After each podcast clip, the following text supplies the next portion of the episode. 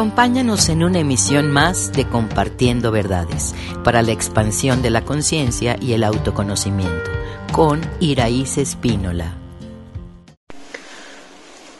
Hola, ¿qué tal? De nuevo aquí en Compartiendo Verdades para hacer algunas reflexiones que puedan servirle a los padres con hijos con capacidades diferentes.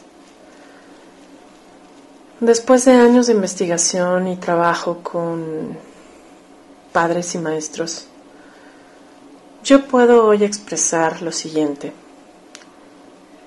He constatado a través de muchísimas experiencias de acompañamiento que el hecho de vivir con un hijo con limitaciones físicas, mentales o sociales es sin duda una de las pruebas del despertar más profundas que llevan a los padres a retomar su camino de avance. Cuando los cambios positivos no han sido fáciles a lo largo de la historia del alma, esta experiencia empuja desafiantemente a quienes no gustan de asumir su bienestar o pierden la automotivación para triunfar en la vida. El amor a un hijo, sin embargo, mueve sin duda alguno hasta el alma más caprichosa y rebelde, y la impulsa para crecer. Estos niños que nacen enfermos o desarrollan limitaciones a lo largo de su infancia vienen a mostrar el camino a padres estresados, inconformes o desmotivados a moverse del lugar. Ellos son maestros sanadores que ofrecen su vida para que los padres sean libres de aquello que se han resistido a soltar y que sin duda los limita. Almas que viven con resignación o intolerancia requieren subir al siguiente nivel de vida abriendo su corazón a una nueva realidad antes desconocida. Una familia entera se redirecciona gracias a esta oportunidad que un espíritu compasivo trae a sus vidas. Si los padres honran su labor y su mensaje, este sistema logrará sanar su forma de amarse y amar. Ello permite que el flujo natural de energía, por tanto de motivación y de creatividad gozosa, se reactive en los padres o tutores de estos menores, cumpliéndose así un ciclo sanador. Sería importante pues observar eh, que los padres podrían integrar eh, la observación en su día a día de los cuatro siguientes puntos. La primera sería purificar sus intenciones hacia otras personas. La segunda, mantener la constancia y perseverancia en el cumplimiento y resolución de las tareas mundanas, es decir, mantener una disciplina amorosa. En tercer término, reconocer las limitantes a su capacidad de dar y recibir amor. Y por último, observar su capacidad de fluir ante lo que no pueden cambiar. Cuando los padres crecen a través de una crianza tan demandante, sus dificultades comienzan a disiparse porque en el trayecto muchos de ellos comprenderán el hermoso propósito evolutivo detrás de esa experiencia. Las piezas de un gran juego evolutivo se acomodan cuando ambos padres recuperan la voluntad de avanzar de forma consistente y libre de la obtención de resultados específicos si se mantiene la esperanza en acompañar con amor a este pequeño hasta que mejore o cumpla su ciclo, con paciencia, dar lo mejor de sí mismo y tener el entendimiento de encontrar este cambio interno de automotivación constante, de respeto al entorno, entonces el propósito espiritual de esta experiencia se completa. Y solo cuando se restablece en el alma de los padres la fuerza creadora y la responsabilidad personal, es que los desafíos terminan. Muchos en el desespero de los mismos, de esa mm, constante exigencia de ser cabales en su hacer cotidiano si se revelan a ello, nunca crecen, no sueltan sus cuadros de confort porque creen que ese es su bienestar.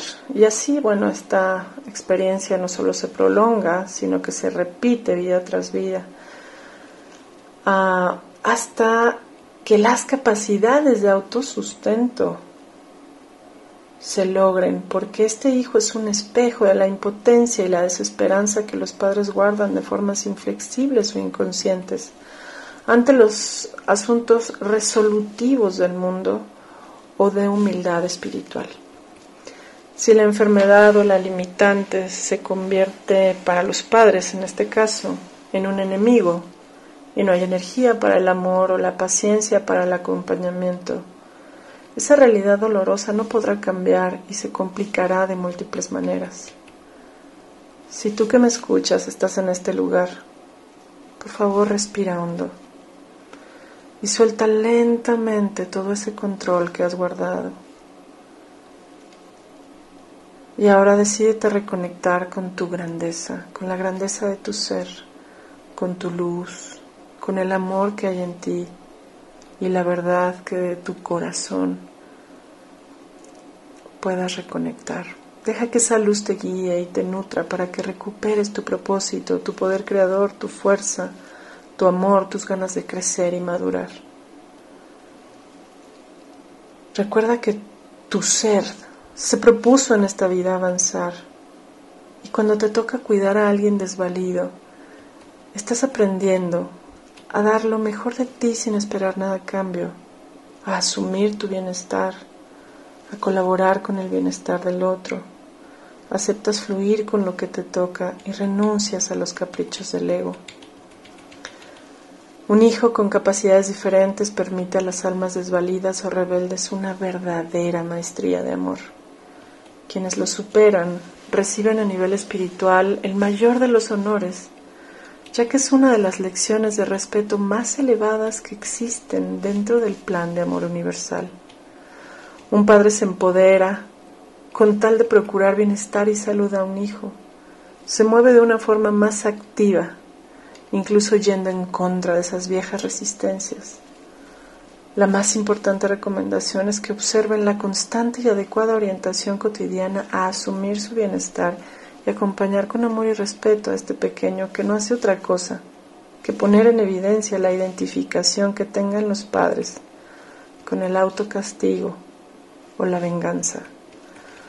Lograr el desarrollo de una capacidad creativa y resolutiva gozosa es el principal propósito de esta experiencia.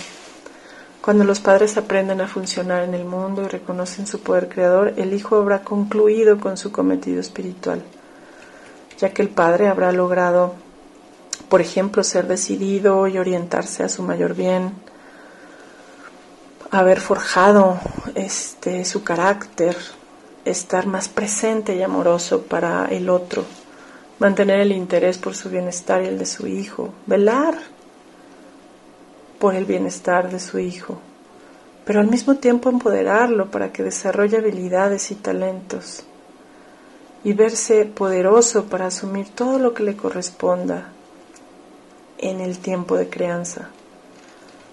Ese padre habrá aprendido a crear un contexto seguro, funcional y adecuado para el hijo. Y también sabrá integrarlo en las actividades que le sea posible desarrollar para que aprenda a adaptarse a su realidad y con él mantiene un vínculo afectivo y ordenado. Hemos de reconocer también que después de años de tensión por una posible pronta muerte o las cotidianas dificultades de atención. Si el padre sigue siendo un alma desmotivada o rebelde, termina extenuada por su necesidad de controlar la experiencia, se llena de desesperanza y desilusión, con reclamos a la vida y un gran dolor emocional lo que he compartido entonces es un mensaje de esperanza que permite a los padres que reconozcan que el propósito espiritual de tener un hijo con algún tipo de invalidez viene a cambiar la estructura familiar y a transformar el viejo patrón autodestructivo de los padres, basado en relaciones tóxicas, llenas de necesidades y rechazos, en guardar actitudes de sobrevivencia y abuso dados o recibidos. Es una verdad que cuanto mayor es el empujón, mayor es el rechazo que tiene alguien. Este, sin embargo, es un elemento que esta experiencia empuja a la autotransformación profunda, que será tan desgastante como resistente al crecimiento, la responsabilidad y la madurez tengan los padres. Es un hecho que el dolor en todas sus formas será experimentado sin duda. Hay quienes viven un duelo permanente entre el choque y la negación recurrente ante la conmoción y desorientación que se fijan como amortiguadores de negar la experiencia. Y por supuesto muchos buscan cientos de salvadores mágicos que compongan y anulen esta experiencia. Pero esto no es posible porque ella viene a despertar la fuerza, el amor y la creatividad de los padres. Sin embargo, si estos quedan atrapados en el dolor y la culpa, llenos de necesidades y rechazo a la pérdida, se niegan luego entonces la oportunidad de percibir la lección evolutiva. Para ello se requiere aceptar lo que se vive, asumir lo que toca, confiar en lograrlo y vivirlo con mucho amor. Con el mismo amor que cada alma decida tratarse a sí misma. Hoy expreso esto con toda sensibilidad y empatía, de pues entender lo insoportable que resulta ver a un hijo enfermo o distorsionado. Pero en todo caso, si tú escuchas este mensaje, lo único que se intenta aportar es que cada uno de los padres reconozca que esta vivencia hace que el alma toque fondo para reconocer todas las limitantes al crecimiento, al dominio propio y a integrar el total empoderamiento como alma encarnada en un cuerpo, en una experiencia humana. Sin embargo, bueno, muchos padres viven en el agobio, el enfado y hasta la ira con Dios y con la vida. Buscan una fórmula milagrosa para que termine, concluya y transforme esa vivencia y hacen todo por negociar su salida de esta realidad. Esta negación, rechazo, necesidad no hace más que impedir que la lección se integre y la verdad sea vista. Tal intolerancia tiene a los padres en subidas y bajadas de fuerza. Pero cuando el bienestar asumido no llega y son solo chispazos, vuelve la tristeza y la depresión en estos casos la experiencia no hace más que instalarse más y complicarse. Hoy te invito a confiar en evolucionar a través de este acompañamiento, porque el crecimiento está garantizado, pero solo tú lo haces autosostenido. Y en el camino encontrarás las respuestas, y tu dinámica dará un giro constante de mejora cuando recuerdes para qué lo vives y reconozcas que en algún momento pasará y llegará el tiempo de la autorreconstrucción. El regalo de vivirlo conscientemente es tener claro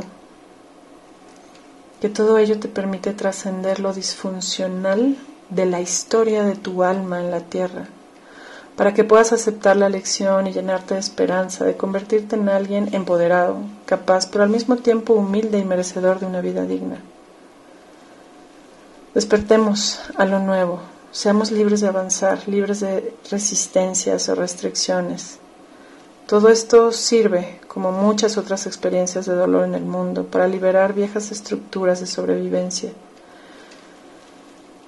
y que de ahí emerjamos para elegir el regalo de asumir y de compartir lo mejor de nosotros con este mundo. Síguenos en redes sociales Centro Quantum.